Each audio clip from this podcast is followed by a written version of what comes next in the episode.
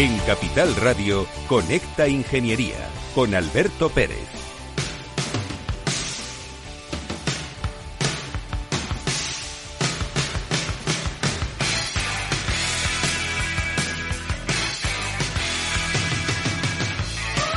Buenos días, España. Buenos días, ciudadanos. En mitad de esta gran infraestructura de, puente, macroacueducto, estamos aquí con vosotros, con Conecta Ingeniería, este programa del Cogitín, los Reyes de la Mañana de los miércoles. Y vamos a comenzar el programa porque tenemos cosas muy preparadas y tenemos cosas muy interesantes que contaros y daros las gracias por ese apoyo magnífico ¿Qué tenemos en las redes con vosotros? ¿Qué le vamos a hacer? Buenos días, Antonio Sousa. ¿Cuánto ¿Qué tiempo sin verte por aquí? ¿Cómo estamos? Buenos Bien, días bien. a todos los eh, oyentes y buenos días a ti y a nuestros invitados. ¿Sabes que nos felicitan por el programa que hacemos? ¿Sabes que la gente está contenta? Es mi madre, sabes que es mi madre, No, mi no, prima, mi hermana, mi mujer. Tu, tu madre no es, tu madre no es, lo sé. Tu madre se dedica a otras cosas, que es cuidar de sus hijos y de sus nietos y, de sus de bisnietos. sus bisnietos. Sí, sí, sí. sí. Queridos amigos, pues vamos a empezar porque el invitado que tenemos hoy es un invitado fantástico.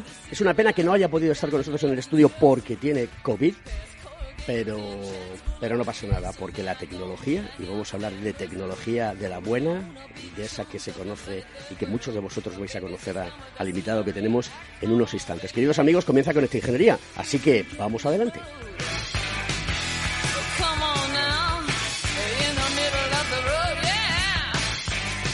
Estás escuchando Conecta Ingeniería. Según sondeos realizados por colegios profesionales, las licencias registran plazos de tramitación superiores a los 18 meses. Los encuestados afirman tener sentimientos de impotencia por los retrasos inaceptables y gravosos. En eCity, las licencias ya no son un problema. Gestionamos con celeridad tu licencia o declaración responsable de modo presencial o telemático. Te garantizamos trato personalizado, seguridad y solvencia. eCity es una entidad colaboradora urbanística del Ayuntamiento de Madrid con más de 10 años de experiencia. Solicita información, tu EQ de confianza, www.ecity.es.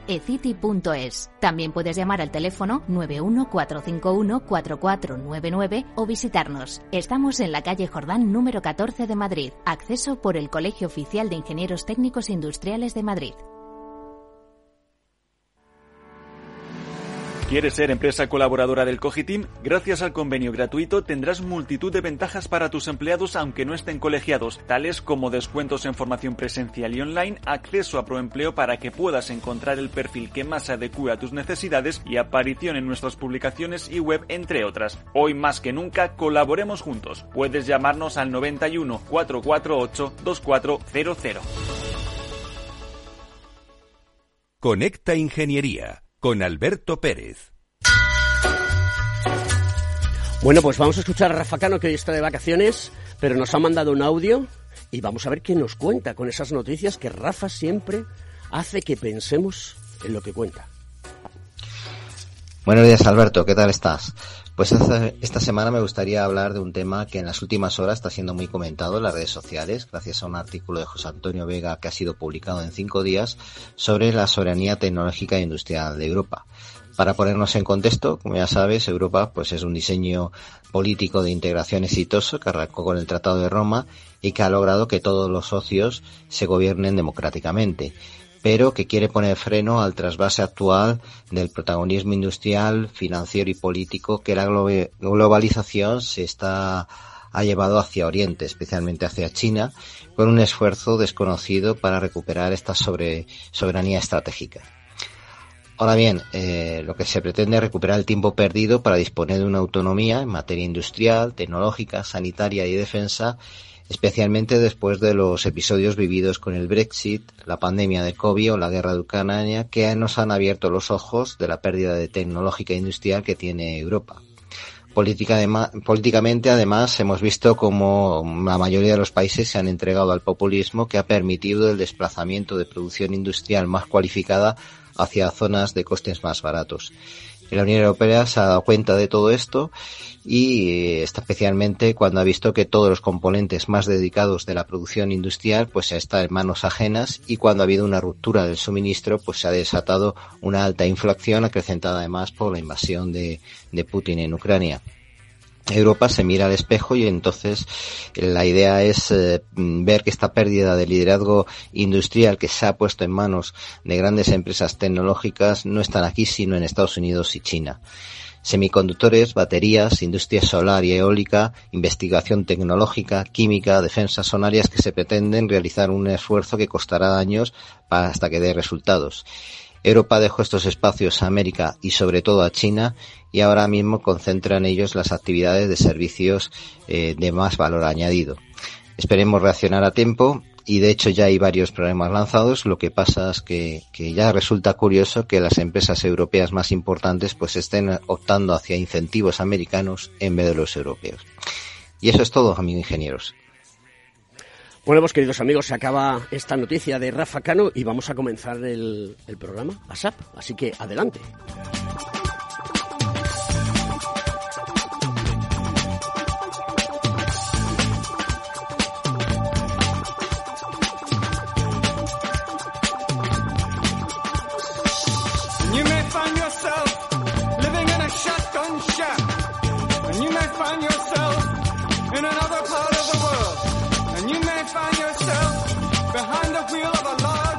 Automobile. And you may find yourself in a beautiful house with a beautiful wife. Bueno, pues con esta canción de Talking Head, año 1980, Once in a Lifetime, un remaster del 2005 que, que suena de maravilla. Alberto Granados, buenos días. Bueno, buenos días, Alberto. ¿Qué tal? ¿Cómo estás? ¿Qué tal, querido Tocayo? Oye, te, espero que la COVID no te esté dando mucha guerra y simplemente sea una cuestión de, de pasarlo tranquilo en casa con algún paracetamol y que sigas tan activo como siempre, porque dar contigo y llevarte a los sitios es súper difícil porque tienes una agenda súper intensa. Exactamente. No, la verdad que se está pasando bastante leve, o sea que no es más que un constipado. Bueno, pues Alberto Granados es el presidente de Microsoft en España y es el country manager. Eh, a todo, si no recuerdo mal, es como año y unos meses que fuiste nombrado presidente de Microsoft en España. ¿Qué tal ha sido la experiencia hasta ahora? Pues la verdad es que muy, muy buena. O sea, una oportunidad fantástica de, volver a encontrarme con clientes que, bueno, había, había perdido el contacto los últimos 10 años y una oportunidad también muy buena eh, para, bueno, ayudar a digitalizar el país y ayudar a digitalizar muchas compañías, ¿no? Eh, estamos viendo una oportunidad muy grande de crecimiento en, en nube en general y una oportunidad también muy grande de contribuir a la formación en skills técnicos, ¿no? Una oportunidad fantástica también para la generación de empleo. Bueno, como la audiencia ya sabe que estás aquí hoy en directo en nuestro programa, aunque sea a través de Zunes, como si estuviésemos, eso es- esto es lo que tiene, esto es lo que tiene eh, la tecnología. Eh, la gente ha hecho preguntas y una de ellas es mm, los oyentes nuestros, un oyente en concreto nos dice eh, sobre la brecha digital entre generaciones.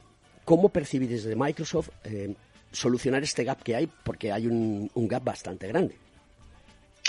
Mira, en, en primer lugar, la idea es que la tecnología esté accesible a todo el mundo. O sea, lo que estamos haciendo es trabajar para que ahora mismo eh, la necesidad de talento digital que hay, que cerca del 46% de las compañías no encuentran el talento que requieran, poder contribuir a la formación de personal y certificación de personal de todas las edades, de todos los segmentos, para que puedan encontrar un empleo. Tenemos una experiencia de eh, si una persona se, se certifica en uno de nuestros cursos, en alrededor de un 75% de posibilidades se encuentra un trabajo en los siguientes dos meses. Eh, y en los últimos dos años hemos formado a cerca de 1.600.000 personas en España. Eh, creemos que la formación es clave, pero también creemos que la tecnología se tiene que adaptar, eh, por ejemplo, a personas mayores. Es decir, uno de los eh, retos que tenemos es que esa inclusión digital se produzca también con gente de mayor edad. ¿no? Y por darte un ejemplo, pues hemos hecho un proyecto con Telefónica utilizando Microsoft eh, Nuance, donde eh, para Contact Center, a través de la voz, somos capaces de reconocer si la persona tiene más de 65 años para eh, darle un trato más especial. Esto se puede aplicar tanto a administración pública como a cualquier entidad financiera, eh, a cualquier entorno en general. ¿no? Solo un ejemplo de cómo la tecnología se puede aplicar para ayudar a personas mayores. Eh, y por lo tanto, bueno, pues eliminar esa brecha, ¿no?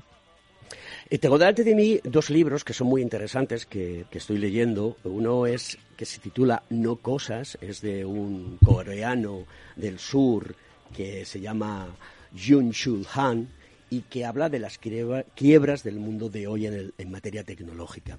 Eh, hay que tenerle miedo a la tecnología. Debemos de, saber diferenciar entre lo que es real y virtual y tener un equilibrio para utilizar ambas cosas. Yo creo que, a ver, lo, primero, la tecnología es, tiene un efecto, eh, pensamos que tiene un efecto deflacionista en un mundo inflacionista. Es decir, y esto suena muy bonito decirlo, pero es verdad, porque lo que te permite es acceder a recursos más elitistas, de, más avanzados, de inteligencia artificial, a un precio mucho más bajo y accesible a todo el mundo. Es decir, a todas las pymes, a todos los eh, consumidores, a todos los eh, empresarios, startups que quieran emprender su negocio. Por lo tanto, yo diría que no, no hay que tener miedo a la tecnología. Es decir, es un factor que nos va a ayudar a todos a eliminar esa brecha competitiva. Ahora bien, lo que sí es importante es que eh, la tecnología avance tanto como la ética. Es decir, que haya obviamente una serie de valores éticos a aplicar la inteligencia artificial, algoritmos que no produzcan sesgos, algoritmos que sean transparentes. Y en ese sentido estamos trabajando activamente para publicar la guía de eh, ética en inteligencia artificial, ¿no? para estar seguro de que esa tecnología es segura y que la gente pueda confiar en ella.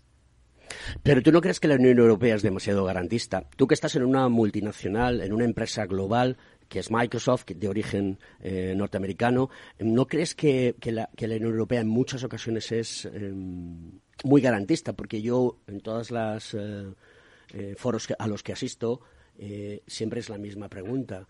Em, el, reglamento de, protección de datos, la ética, tenemos que salvaguardar a las personas, que forma parte de la ética, porque estamos hablando de ética, pero estamos hablando de ética para las personas. ¿No crees que, somos un poco, un poco tiquismiquis?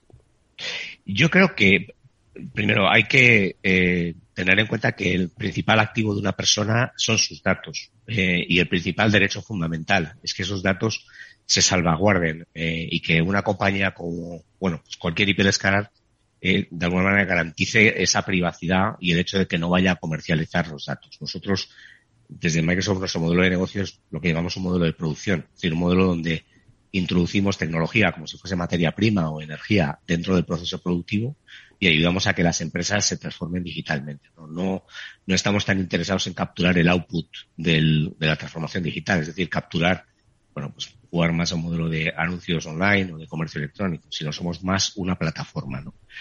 De acuerdo a lo que me comentas de la Unión Europea, mira, estamos comprometidos con ellos. Hemos trabajado con el, el European Data Protection Board desde el principio y nosotros ya anunciamos hace tiempo lo que llamamos el EU Data Boundary, es decir, que los datos no salgan en nuestras tres nubes de la Unión Europea. Y vamos a cumplir el primer hito ahora en el 2023. la idea es salvaguardar la soberanía de la Unión Europea y que por lo tanto se pueda proteger la información de los ciudadanos. Pero no solo eso, sino crear modelos de negocio donde las empresas europeas puedan utilizar nuestra tecnología, puedan revender nuestra tecnología, puedan poner online eh, a través de la tecnología de, Microsoft, por lo tanto generar un modelo que genere riqueza en, la Unión Europea. ¿no? Por, cada euro que nosotros generemos, generamos, estamos generando alrededor de 7 euros en nuestro canal, en nuestros partners. Es un modelo el cual yo creo que la Unión Europea hace bien, protegiendo esa soberanía y protegiendo eh, esa información y los hiperescalares tenemos que estar comprometidos en trabajar en ello. Microsoft eh, cuando llegó la pandemia, ¿qué ocurrió? A mí me gustaría saberlo como curiosidad, porque claro, el cambio fue radical. Como una compañía como Microsoft tan grande, con tantas personas, de la noche al día, por decirlo de alguna manera, con solución de continuidad, se pone las pilas y empieza a generar productos y servicios para que esa brecha de no poder estar presente en los sitios se pueda hacer presente. ¿Cómo fue esa experiencia? Cuéntanos un poco, ¿cómo lo visteis? ¿Cómo lo vivisteis? ¿De quién fue la idea? Sí, te, te cuento. La verdad que, o sea, en primer lugar, en, en España solo el 23% de las compañías antes del, del, COVID estaban preparadas para hacer un trabajo eh, remoto. Y actualmente están, bueno, pues más del 98%. Es decir, que ha sido una, un giro vertiginoso. Es decir, nuestro trabajo fundamental ha sido ayudar a todas las compañías, no, importa el tamaño, porque podemos hablar desde pues una compañía como, como Ibercaja o una compañía como Adif, que activó cerca de 11.000 eh, usuarios en cuestión de semanas para que pudiesen trabajar de manera híbrida, pero también cualquier compañía pequeña, ¿no? Un restaurante que pudiese continuar haciendo suministro de sus productos, que tuviese una carta online, que la gente pudiese eh, pedir online, eh, bueno, la verdad es que fue un trabajo vertiginoso y sobre todo lo hicimos a través de nuestros partners. O sea, nosotros trabajamos con cerca de 12.000 compañías en España que se dedican fundamentalmente a dar servicio a, nuestros clientes, ¿no? Y bueno, pues ahí yo creo que fue un momento también interesante para que muchas compañías eh, descubriesen lo que era posible, porque en cuestión de semanas pues fueron capaces de ponerse online y continuar eh, teniendo bueno pues su servicio, ¿no? Le hemos creado unas expectativas muy altas ahora a los responsables de informática, ¿no? Porque los de negocio les miran como diciendo, oye, ya fuiste capaz de hacerlo una vez, repítelo otra vez, ¿no? ¿Por qué no seguimos con esta transformación digital? Eh, como decía, tengo encima de la mesa eh, el, libro de Santiago Niño Becerrao, uno de los dos libros que tengo, que dice Futuro, ¿qué futuro? Claves para sobrevivir más allá de la pandemia. ¿Cómo ves el futuro? Nosotros vemos que la digitalización va a continuar, bueno, progresando. alrededor del, del 65% del PIB a nivel mundial, el año que viene va a estar digitalizado prácticamente toda compañía va a ser una compañía digital, o ya es una compañía digital que se dedica a fabricar coches o que se dedica a vender y comercializar productos agrícolas o que se dedica a la sanidad, pero en el core es una compañía digital. La evolución que vamos a ver es que sobre todo esa compañía se va, esas compañías se van a transformar en compañías de inteligencia artificial. Es decir, eh, y, es clave que, todos llegamos a entender cuál es la oportunidad en cuatro ejes ¿no? de la inteligencia artificial. La primera es cómo te va a permitir entender qué están haciendo tus empleados, cómo motivarles más, cómo hacerles más productivos, cómo hacer que colaboren más entre sí. Entender más a tus clientes, que en un 90% cambiaron de gustos durante la pandemia y ahora mismo siguen siendo esos grandes desconocidos. Optimizar tus procesos para hacer que seas, bueno, más de diferencias, porque la verdad es que ya no podemos trabajar más horas, se trata de trabajar mejor, ¿no? Y para eso la inteligencia artificial nos va a ayudar.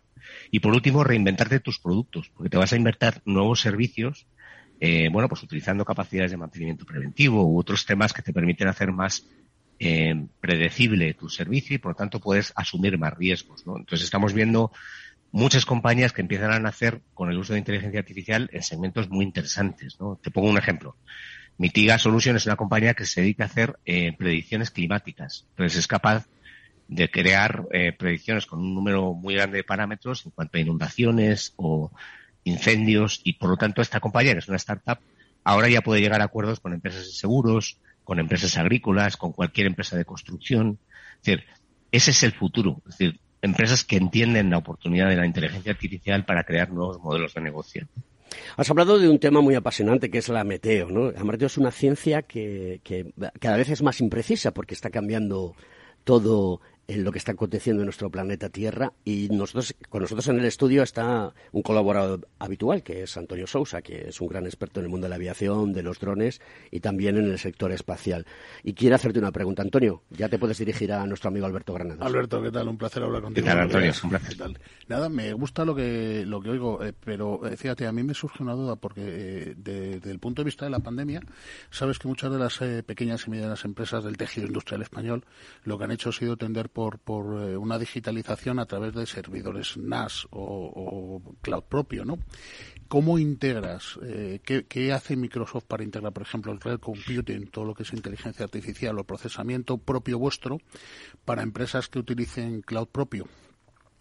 Nuestro, gracias Antonio por la pregunta. Nuestro modelo es un modelo híbrido, es decir, que te permita utilizar las capacidades que tú puedas tener en modo propio, que puedas tener tus propios servidores pero que puedas desbordar cargas hacia la nube y que incluso puedas administrar con una sola consola, se llama Azure Arc, el mundo, el mundo on-prem, el mundo tradicional tuyo con el mundo de la nube.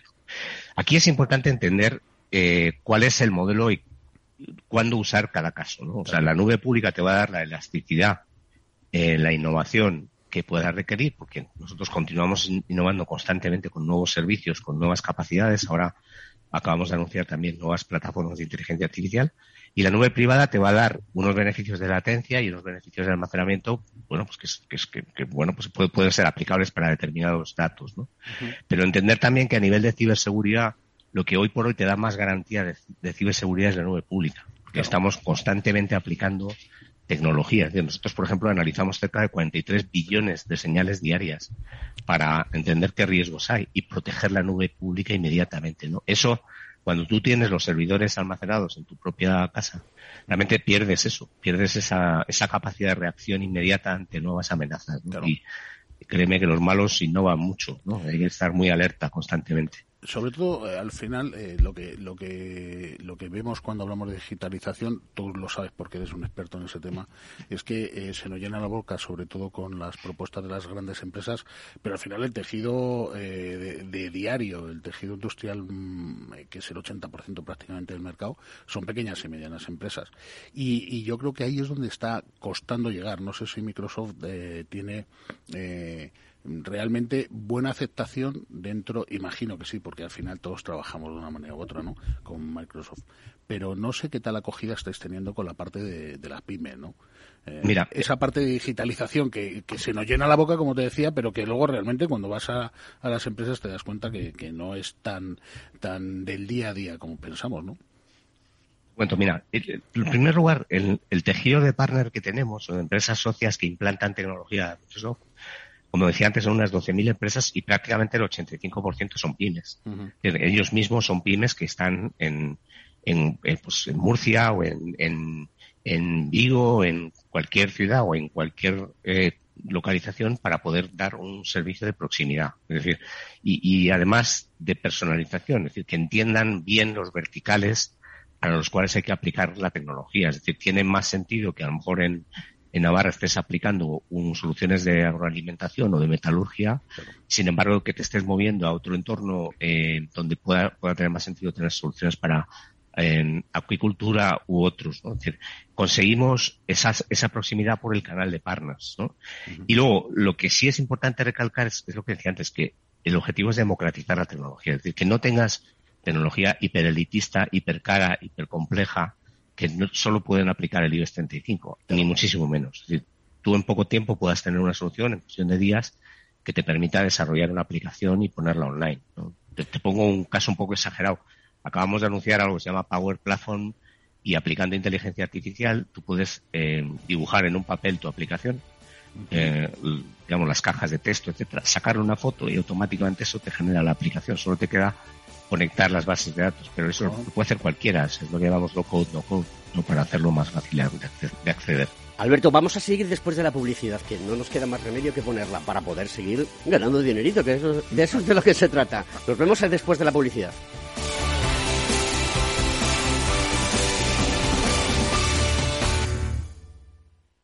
Hey, asistente, ¿cuál es el mejor fondo de inversión del año? Hay aproximadamente 54 millones de resultados. ¿Quieres que los lea? Buf, mejor que no. Puedes seguir buscando entre millones de contenidos, pero un asesoramiento de calidad solo te lo dará un especialista. En Renta 4 te ofrecemos un servicio de asesoramiento gratuito siempre que lo necesites. Entra en r4.com y descubre cómo te podemos ayudar. Renta 4 Banco. ¿Quieres más?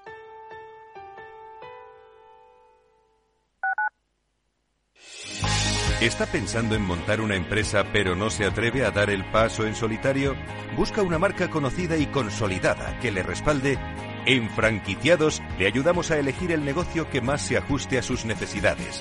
Franquicias de éxito, innovadoras, de baja inversión. Los miércoles a las 12 en Capital Radio tienen una cita con el único programa de radio de España especializado en la industria de la franquicia. Franquiciados con Mabel Calatrava.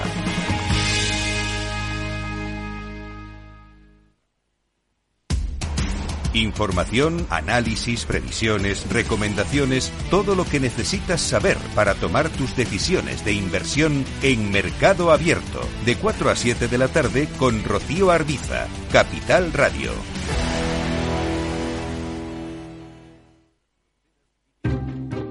Inversión inmobiliaria acompaña al mercado inmobiliario en este nuevo ciclo. Todos los jueves de 10.30 a 13 horas, el inversor encontrará las claves para realizar su mejor inversión. La mañana de los jueves en Capital Radio tomamos el pulso al sector inmobiliario. Noticias, análisis de mercado y debates donde los protagonistas del sector podrán contar en primera persona los retos a los que se enfrenta el ladrillo. Inversión inmobiliaria pone la voz al sector inmobiliario.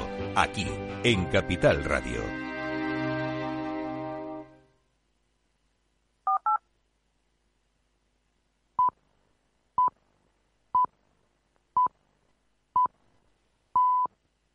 Escuchas Conecta Ingeniería con Alberto Pérez.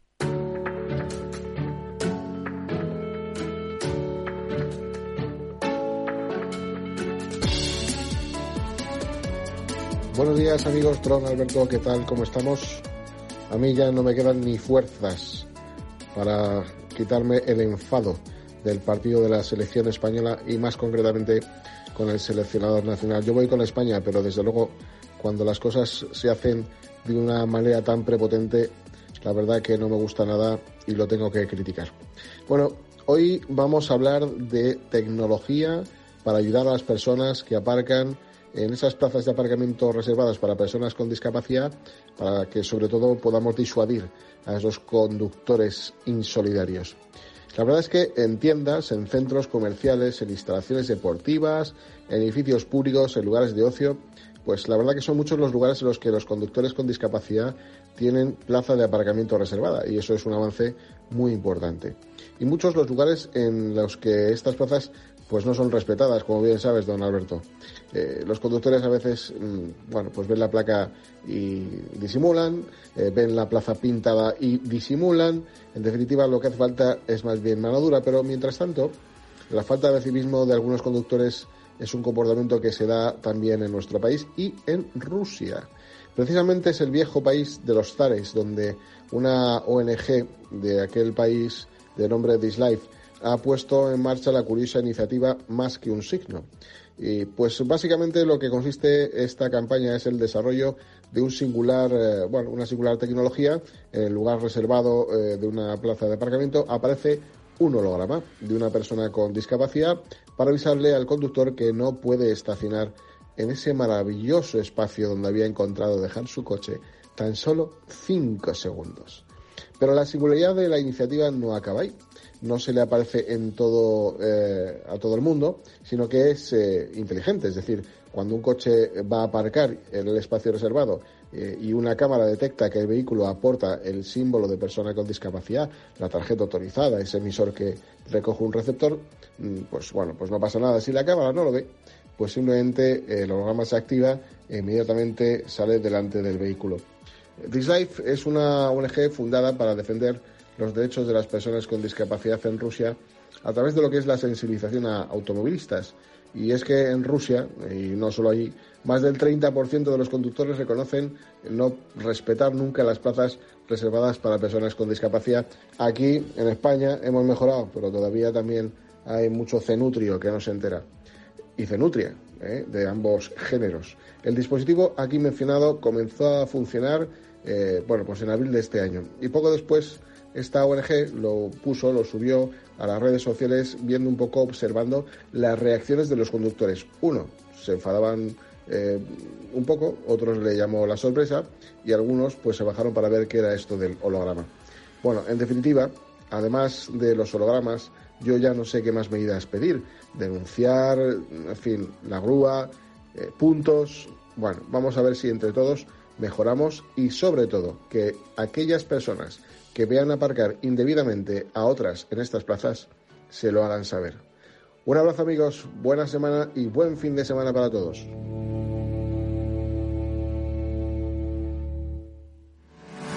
¿Estás colegiado en el Cogitim? ¿Piensas que por no visar no necesitas la colegiación? El colegio es tu mejor aliado. Siempre estará en tu desarrollo profesional, ofreciéndote servicios como asesoramiento técnico, legal, laboral y fiscal, además de numerosas herramientas competitivas como formación presencial y online, acreditación de PC ingenieros, software técnico, networking y otras muchas. Porque creemos que trabajando juntos podemos construir una sociedad mejor. Colégiate. Más información en www.cogitim.es.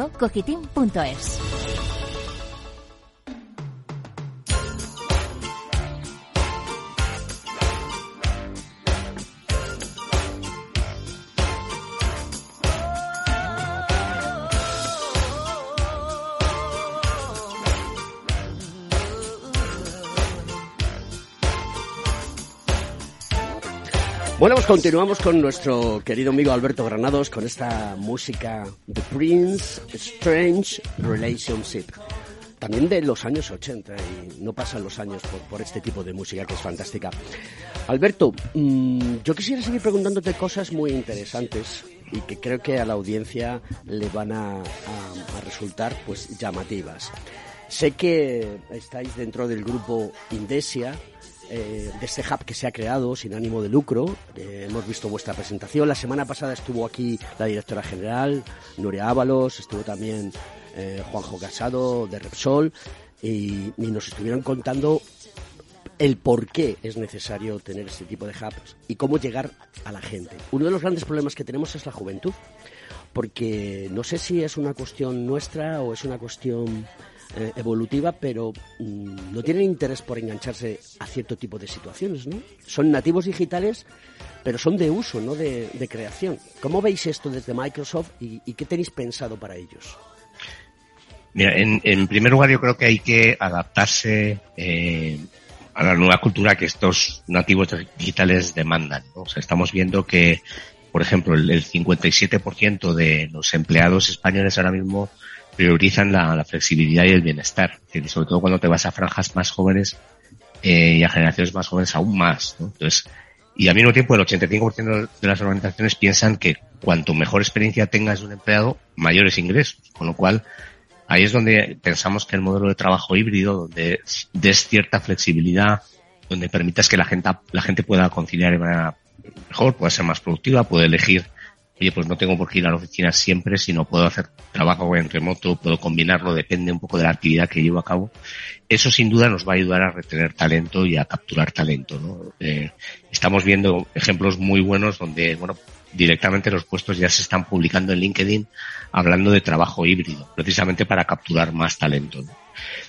Y luego, respecto a un poco la, la oportunidad de talento que hay, nosotros tenemos un, como España un, un, índice de paro juvenil de cerca del 32%, sin embargo el 46% de las compañías no encuentran el talento que requieren. O sea, hay una oportunidad enorme de formar a gente en tecnología digital, de permitirles que, bueno, pues que tengan, eh, y, y, y, fíjate, no te digo que sean eh, formaciones muy complejas, sino que sean ciertos cursos de especialización, que fundamentalmente pueden ser cursos de evolución sobre FP y que eso permita automáticamente pues que esos jóvenes eh, se puedan, puedan desarrollar su carrera profesional en las empresas, ¿no? Pero sin duda yo creo que la formación no es suficiente. O sea, también es, es muy importante que la cultura de las compañías se adapte a los nuevos entrantes, a las nuevas generaciones, ¿no? Que están demandando otro tipo de, si quieres, salario emocional, no necesariamente un salario económico, sino también una forma de conciliar y de vivir mejor. Me parece interesante, Alberto, lo que has dicho, porque además eh, eh, hila perfectamente con el tema de la formación, que aquí eh, es un sitio en el que estamos pico pala, pico pala todos los días, y que creo que eh, la plataforma de formación que tiene tanto Microsoft como eh, LinkedIn para, para ofrecer cursos a, a, todo el mundo, porque imagino que además el, el, requisito de entrada es ninguno, simplemente querer hacerlo. Eh, tengo entendido que habéis eh, ofertado pues eh, cursos para un millón y pico de personas, creo, a nivel internacional. Y lo que no sé es, como dice Alberto, qué tal acogida tiene, porque sabes que hoy en día los jóvenes pierden un poco la visión de futuro en cuanto que les hablas de un curso de seis meses y ya la cosa se les viene abajo, ¿no? Entonces, eh, ¿qué hacemos para que los jóvenes realmente entren en una plataforma como la de Microsoft con cursos gratuitos y que además certifican que esos conocimientos son válidos para ponerse en marcha y cubrir los puestos de trabajo que no, que no se están cubriendo ahora? Mira, nosotros hemos, hemos, formado a nivel mundial a 8 millones de personas en los últimos dos años. En wow. España, un millón seiscientos mil. O sea, es un, un montón de, de gente, ¿no? Sí. La clave es, tú lo has dicho, primero es que sean cursos que no sean muy largos, o sea, eh, hoy por hoy tú puedes hacer un curso de Power Platform, puedes hacer un curso de, de tecnología, bueno, de, de, de, nube, de administración de Azure o de migración de Windows 3, de Windows 365, Microsoft 365, en fin, que sea relativamente corto y que te permita, eh, cuando te certifiques, ganar un, unos credenciales más que tú puedas poner en tu perfil y que eso te permita atraer más empresas, más talento, ¿no? Uh -huh. Pero si quieres, eso es lo que yo llamaría el, el business as usual. Hay también un efecto muy interesante de creación de nuevas carreras. Es decir, tienes ahora mismo gente, pues, arquitectos, diseñadores, que están encontrando un, una salida muy interesante en Alt Space VR o en el desarrollo de escenarios para metaverso o en escenarios de gemelos digitales, donde lo que quieres, lo que necesitas son skills artísticos. Ya, necesitas gente que sea diseñador, no Ajá. solo que sea programa. ¿no? Eh, y eso abre nuevas perspectivas, ¿no? Incluso abogados que se especialicen en protección contra eh, ciberseguridad o eh, protección, por ejemplo, contra credibilidad de tu algoritmo eh, y por lo tanto inteligencia artificial, filósofos que estén especializados en aspectos de cómo aplicar la inteligencia artificial de manera eh, bueno, pues equitativa, eh, ética, etcétera, ¿no? Sí, muy, además, muy interesante. Por lo que veo, además Microsoft pone, eh, pone en valor el producto dando la opción de que Azure sea una plataforma de entrada gratuita. Creo que tenéis un plan de, de uso gratuito de hasta 200 herramientas que componen el conjunto de, de la plataforma, si no es así, ¿no? Exactamente. Y no solo eso, sino programas, por ejemplo, como el eh, Startup Funder Hub, que te permite incluso subvenciones de, de hasta 120 mil dólares para nuevas compañías, perdón, euros, para nuevas compañías de, de creación. Eh, obviamente, pues tiene un proceso de evaluación del proyecto, pero lo que hacemos es ayudar a invertir también en esas compañías para facilitarles el, el crecimiento rápido y la adopción tecnológica. Alberto, usamos mucho la palabra talento, ¿de acuerdo? Eh, y últimamente es eh, lo que está de moda en todos lados, talento, talento, talento. Yo creo que eh, ya está muy manido y además de todo, y, le pido disculpas a, la audiencia y a ti, ¿no? Yo creo que mm, eh, es la gran mentira del siglo XXI, el talento. Lo que se necesitan son personas que estén motivadas y que quieran hacer cosas. Y hay una cosa que se llama eh, actitud, porque la aptitud la vamos ganando a lo largo de la vida. Yo creo que ese es el camino. Pero ¿por qué te hago esta reflexión? ¿no? Y la reflexión es la siguiente. Prácticamente todos, o un gran porcentaje de personas, consumimos plataformas de, de streaming donde vemos series, películas, etcétera, etcétera. ¿no? Y entonces los jóvenes pues hay películas como o series, una por ejemplo que se llama Élite, si no recuerdo mal, que es muy seguida por, por chavales Gente jóvenes, joven. ¿no? Gente joven, ¿no? Y yo no veo dentro de este tipo de series una serie de mm, parámetros de cambio de forma de vivir a nivel industrial que es lo que hace progresar a las sociedades. ¿No, creo que, ¿No creéis que, por ejemplo, Microsoft o Netflix, por decir algo, ¿eh? se pueden unir para que dentro de las series eh, los creadores de contenido introduzcan eh, todo este tipo de, herramientas y eso puede llegar a ser un enganche para las personas? Hombre, yo, yo, a ver, yo creo, es una pregunta muy interesante. Yo creo que lo importante aquí es que tú le des opciones a la gente y que, sobre todo, como te decía al principio, eh, la clave es que eh, las empresas tengan una cultura que se base en, bueno, pues una cultura inclusiva, que se base en, nosotros llamamos un growth mindset, una forma de pensar en, modo, oye, pues no lo sé todo, eh, lo aprendo todo, y que esa sea la cultura que permee en la organización, una cultura de humildad, de decir, incluso los, tolerancia a los errores. Es decir, yo me he encontrado muchas veces que eres capaz de, de captar talento joven, de, como, dices tú, gente con diferentes actitudes, ¿no? Pues no ya, pues estoy de acuerdo contigo, no es tanto el talento, sino la actitud de la persona. Pero eres capaz de hacerlo solo si creas el entorno para que eso sea posible. O sea, y ahí es donde vuelvo a la cultura de las organizaciones. No importa la pyme, no importa que sea una gran compañía, yo creo que lo importante es que exista una, una tolerancia al error, exista una forma de pensar donde toda forma de pensar diferente sea bienvenida.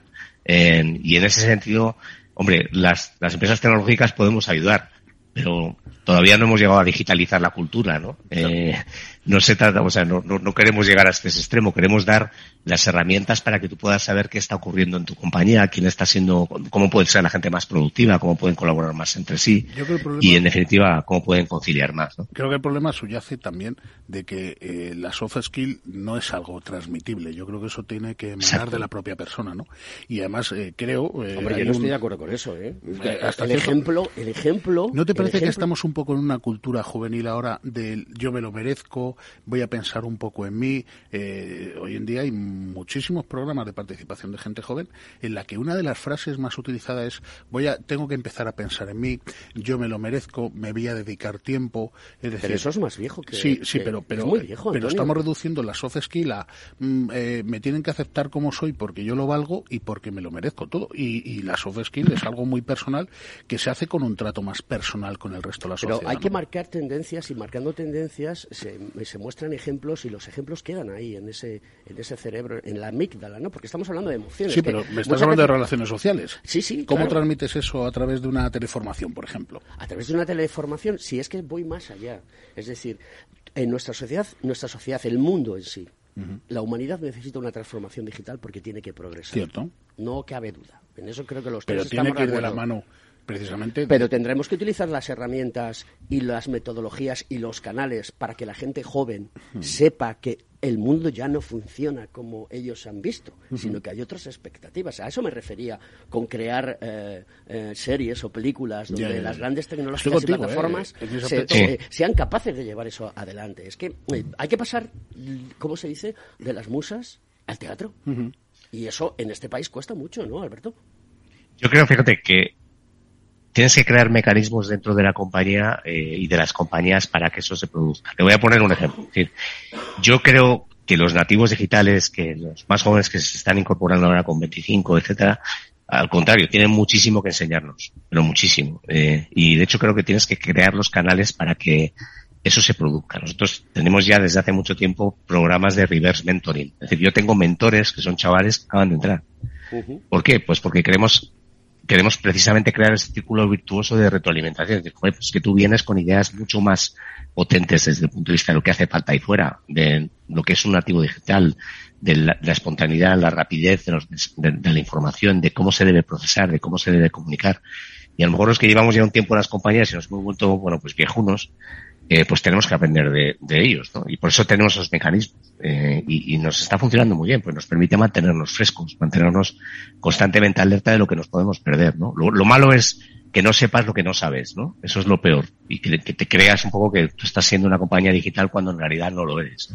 Bueno, eh, voy- estos eh, breaking news, como se dice eh, en el mundo anglosajón, eh, Antonio Sousa ha sacado una navaja, pensé que me iba a pinchar, pero no, es que lleva una gorrilla de estas eh, de plato y debe de tener algún hilillo y está... Alberto, yo soy albañil. Ah, eres albañil. Y entonces Eso estoy, se lo dirás a todas, estoy haciendo arreglos de costura mientras hablamos. Muy bien, Espero pues que lo sepa no- toda la audiencia. No lo toméis como Que algo poco profesional. Que lo sepa. no Pensé que me iba a pinchar, porque no estaba de acuerdo con mis opiniones. Se le ha enseñado, Alberto, para que sepa, digo, eh, que sepa por dónde se anda, ¿sabes? Oye, Cuánto me alegro de no estar en el estudio, ¿eh?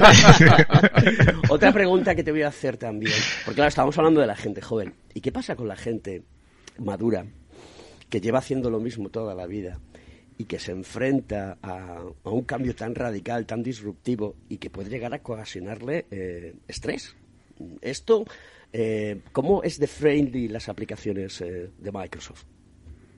Eh, mira, lo, lo- lo primero es, para ese segmento, eh, bueno, yo te diría para todos, pero también para ese, estamos trabajando, creo que lo mencioné antes, con lo que se llaman las herramientas de low code, no code. O sea, si, si piensas un poco, el principal problema de la digitalización no es la, la, la crisis energética, no es la crisis de semiconductores, es la crisis de personal, de gente que haga cosas. Y al final los departamentos de informática están completamente colapsados, no, no llegan a dar abasto con todas las aplicaciones que hay que migrar. Entonces, si, si creas las plataformas para que cualquier persona de negocio, de cualquier división, de cualquier área, ya sea un departamento de créditos, ya sea un departamento de eh, distribución, de gestión de almacén, pueda desarrollar sus aplicaciones de manera fácil, primero le estás creando un entorno más inclusivo en la digitalización y dos, estás aliviando toda la presión de los departamentos de informática. ¿no? Compañías como Repsol, por ejemplo, han generado ahorros hasta 3 millones de euros al año eh, por migrar cerca de 175 aplicaciones en semanas, o Nomen Foods, que es del sector agroalimentario, reducen un, un 30% el tiempo de desarrollo de aplicaciones. Eso hace que todo el mundo sea partícipe en la digitalización. ¿no? Creamos el concepto también de Fusion Teams, donde metes gente más especializada, con gente de negocio, con diferentes edades, eh, que no necesariamente sabe de digitalización. ¿no? Eh, eso, a ver, no es que te cree, eh, no sé si alivia el estrés o no, pero sí hace que la gente, desde luego, participe en, en el proceso de digitalización y, y crees cierto entusiasmo en las compañías por empezar estas, este, viaje, ¿no? Yo soy de la, de la opinión que, que, bueno, nosotros, aunque sigamos siendo jóvenes, pero ya tenemos una edad, una edad madura, vamos a tardar en desaparecer de- del, del- del entorno del mundo del trabajo. Eh, cuando cumplamos 65, las empresas van a seguir requiriendo nuestros servicios porque hay demasiado gap. ¿Cómo, cómo ves esto tú desde, desde... Bueno, yo creo que tú eres un poco más joven que yo. Yo tengo 54. ¿Cuántos tienes tú? Fíjate que discreto soy. Yo 57. O sea, que te gano por tres. Pues entonces- Alberto, Recuerdo, Alberto, que Toca- saca- Tocayo, te gano por tres. Me ganas por tres. Te recuerdo que he sacado la navaja, Alberto. Si quieres que haga algo, no, tienes más que pedirlo. Entonces, entonces em, claro, eh, desaprovechar todo este talento silver, porque esto sí que ya es talento silver. O sea, ya podemos decir que las personas tienen una adaptación, tienen una experiencia, tienen un saber estar, tienen un saber querer, etcétera, etcétera. Eh, ¿Cómo ves esto para el futuro, para, para las personas de nuestro espectro?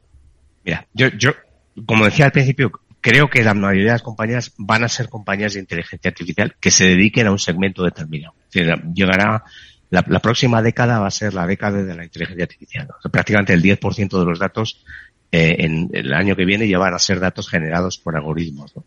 Entonces, ¿qué pasa? Que tú con la tecnología no haces nada. O sea, tú con los algoritmos no haces nada. Tú necesitas gente de negocio con experiencia que entienda el problema de negocio. Es decir, un tío que lleve toda su vida haciendo gestión logística o alguien que lleve trabajando en temas de eh, exploración o de distribución o de atención al cliente tiene un- una serie de, de recursos y de conocimientos que son únicos. Si eso lo pones al servicio de la inteligencia artificial, le pones a una persona que sea técnica y que le permita complementar, de ahí eso, ese concepto de Teams fusión que te decía antes, ¿no? Donde pones gente de negocio con gente de tecnología, entonces es donde consigue realmente resolver los problemas. Es decir, cómo, por ejemplo, Repsol es capaz de tener en sus estaciones de servicio tan caliente, porque sabe exactamente a qué hora llega el, el- público. Cómo Pescanova es capaz de optimizar sus granjas acuíferas en Centroamérica. Porque la gente que lo hacía o que lo hace tiene un conocimiento enorme del- de la acuicultura. Entonces, si eso lo pones con científicos de datos, consigues eh, efectos mágicos. Uno no sustituye al otro, los combinas. Entonces, yo creo que el capital intelectual de la gente mayor en las empresas es uno de los capitales más importantes. Lo que pasa es que se va a potenciar con la inteligencia artificial.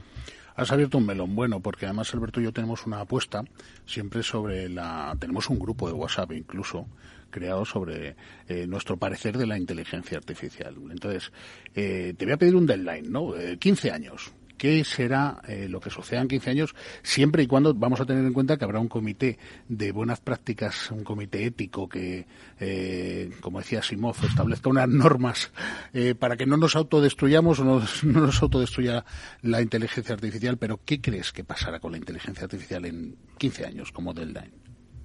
Mira, si, si cogemos, eh, pues hace alrededor de 15 años, hace 15 años o 15 Ujú. años atrás, yo jamás te habría dicho que íbamos a alcanzar la paridad humana en reconocimiento de texto. Y de hecho no solo lo hemos alcanzado, sino que la máquina lo ha superado. O sea, en el último algoritmo que hicimos en el 2018, eh, el, el algoritmo ya es capaz de superar en 300 puntos el la comprensión humana de textos. Es un test que se hace en Stanford leyendo artículos de Wikipedia. Entonces, cuando proyecto para adelante, empiezo a pensar ya en GPT-4, empiezo a pensar en otros yo te diría que las, las posibilidades que va a tener son eh, ilimitadas. Es decir, y esto es muy fácil decirlo, pero si aplicas eh, quantum computing, eh, los, los descubrimientos que hemos hecho ahora mismo con, en marzo del 2022 con eh, la partícula de Majorama, donde hemos incluso optimizado el número de qubits que podemos meter en un mismo eh, procesador cuántico, eh, es increíble lo que se va a poder hacer desde el punto de vista meteorológico, eh, analizar eh, medicamentos contra el cáncer, aspectos increíbles. ¿No peligramos Para mí- un poco? Lo que más, exactamente, por ahí te, te venía. Para mí lo más importante es que la ética avance más rápido que la inteligencia artificial. Es que, Claro. te- y te pongo un caso muy concreto. Nosotros en junio del 2023, eh, del año que viene, hemos decidido descontinuar los algoritmos que reconocen emociones. Hemos decidido sacarlos del mercado. No van, no van a estar disponibles. Solo para un caso, que es la aplicación que le damos a la ONCE y a aplicaciones para gente con discapacidad, Ajá. para ser capaz de leer las emociones de la persona que tienen delante. Pero no queremos que eso se aplique en el gran público para entornos, por ejemplo, de anuncios eh, comercial, comercio electrónico, etcétera. ¿no? Entonces, eso es un, si quieres, es un, un mensaje que lanzas al mercado diciendo, para mí la ética es más importante Claro. que la tecnología, ¿no? Eso es lo que te iba a preguntar después. Eh, ¿De qué manera Microsoft a nivel internacional, o, por lo menos en España desde tu responsabilidad, eh, qué llamamiento hacéis a los gobiernos para crear esos comités de ética? Sabes que ahora se ha, se ha aprobado ¿no? La, la, creación de la Agencia de Inteligencia Artificial que irá en, en a, Sevilla. A, la, a, la, Coruña. No, en Sevilla es la de la del espacio, la Agencia eh, sí. Espacial Española, a la cual eh, aprovecho para felicitar tanto a Sevilla como a Coruña. Pero a Coruña irá la Agencia de Inteligencia Artificial. Eh, ¿Se creará ese comité? ¿Crees que se creará? ¿Qué está haciendo eh, Microsoft para, para apoyar eso? Llevamos ya varios años compartiendo eh, las guías de ética de inteligencia artificial y esto es, evoluciona constantemente, ¿no? Eh, no solo las guías de éticas desde el punto de vista de cómo deben ser los algoritmos a nivel de no tener sesgo, eh, tenemos algoritmos que controlan algoritmos, es decir, para saber si un algoritmo se está compartiendo, o sea, se está comportando, perdón, uh -huh. que sean transparentes. incluso te, te, digo, casos que estamos haciendo eh, proactivamente es a raíz del conflicto de Ucrania, utilizar activamente inteligencia artificial para poder ayudar al gobierno de Ucrania eh, a, combatir, a combatir los ciberataques. Es decir, el gobierno de Zelensky tuvo cerca de 237 ciberataques antes de los ataques eh, físicos ah. eh, y estuvimos trabajando con él precisamente para poderlos combatir. ¿no? Pero es un, es un ejemplo más. Con el gobierno de España trabajamos directamente en los algoritmos de inteligencia artificial, compartiendo con ellos eh, las guías éticas e incluso compartiendo consideraciones de algoritmos verdes, es decir, cómo hacer que esos algoritmos eh, consuman menos eh, ciclos de GPU. Y por lo tanto utilicen más energía renovable, ¿no? Porque piensa también que un ángulo importante de la inteligencia artificial es la cantidad de emisiones de CO2 que pueden generar si no está aplicado correctamente, ¿no? Alberto, eh, se nos acaba el tiempo, es una lástima no haberte tenido aquí en el programa. Yo, indudablemente, prefiero el face to face más que, que utilizar la tecnología para esto, porque se vibra más, o al menos yo tengo. Es como salir a un concierto de música y ver al público en directo. Pero sí que quiero, antes de despedirte, preguntarte una serie de curiosidades que tiene uno, aunque pueda sonar un poco a prensa amarilla. ¿Conoces a Bill Gates? Sí, la verdad que he estado con él varias veces. He tenido el honor de estar es, con él. ¿Cómo, cómo es eh, en las distancias cortas? Pues eh, tímido, eh, muy, muy, muy, muy profundo. Es decir, y muy inquisitivo. Se hace las preguntas, yo diría, más precisas y más complejas que me han hecho en mi vida. Eh, otra pregunta. ¿Qué opinas de Steve eh, Jobs? Bueno, le admiro muchísimo. O sea, la verdad que es una de las grandes personalidades de, de la historia de la humanidad. Me parece que es un, un, tipazo y muchas veces pues leo sus, sus discursos o escucho sus discursos, el famoso discurso de graduación. Es una persona uh -huh. que, que, admiro un montón. Sí, estoy hungry. Stay foolish, dice. Exactamente. Stay hungry. Esa es quizás una de las mejores, mejores cosas. Pero oye, eh, hubo una época, claro, eh, en tu época y en la mía, eh, yo me acuerdo cuando, cuando, por ejemplo, en la Universidad Politécnica de Madrid, donde yo estudié, eh, pues Apple um, introdujo los Macintosh, ¿sabes? Que, que, los ves ahora, los, yo los recuerdo, los veo en algunas tiendas que los tienen ahí de curiosidad. Y luego después eh, penetraron muchísimo, muy fuerte, y luego después fue Microsoft eh, la que empezó a través de los IBM y lo que llamábamos los clónicos, uh -huh. os acordaréis de ellos, ¿no? esa evolución ha sido fantástica y para mí es muy romántica, ¿no? Entonces yo he leído la, la, la, la biografía de Steve Jobs y hay una parte de la biografía donde Steve Jobs y, Bill Gates, que son rivales, ¿de acuerdo? Pero sí tenían un punto de conexión cuando él ya estaba muy malito, ¿no? Que ya, se, ya le quedaba poco para el tema, ¿no? Ese es el espíritu que tenemos que seguir manteniendo en este mundo que vivimos y es la colaboración. Y creo que eso es lo fundamental del desarrollo tecnológico, ser colaborativos y éticos. No sé si coincides conmigo. Completamente. De hecho, si ves eh, cómo hemos, nos hemos transformado como compañía desde que Satya está al mando, en los últimos siete o ocho años, hemos llegado a acuerdos de colaboración con prácticamente todo el mundo. Uno de los mejores partners que tenemos es SAP, o es Oracle, o es, en fin, eh, trabajamos en Android, en múltiples plataformas, en fin, cada día estamos anunciando nuevos acuerdos de colaboración cross nube, es decir, para colaborar con, con Amazon, con Google, con otros y poder administrar desde nuestra nube sus nubes. O sea, hay que ser realista. El cliente al final tiene de todo. Entonces, obviamente tu tecnología va a ser más competitiva y le va a dar más valor si se puede integrar con lo que ya tiene. Entonces, bueno, pues tiene sentido que sea una plataforma abierta. Querido Alberto, Cerca del... querido Alberto Granados, muchísimas gracias por estar en Conecta Ingeniería. Es un placer. Espero que puedas venir eh, en directo. Y sí La que te voy a, voy a, abusar de tu confianza. La próxima vez que venga Bill Gates a España, eh, dile, oye, hay unos chavalitos que son ingenieros industriales, ingenieros técnicos industriales, que hacen un programa de radio que se llama Conecta Ingeniería y les gustaría que vinieses a darles una entrevista. Eso ya sería súper redondo. Yo pago la comida, ¿eh? no hay ningún problema. Fenomenal. Chavalitos.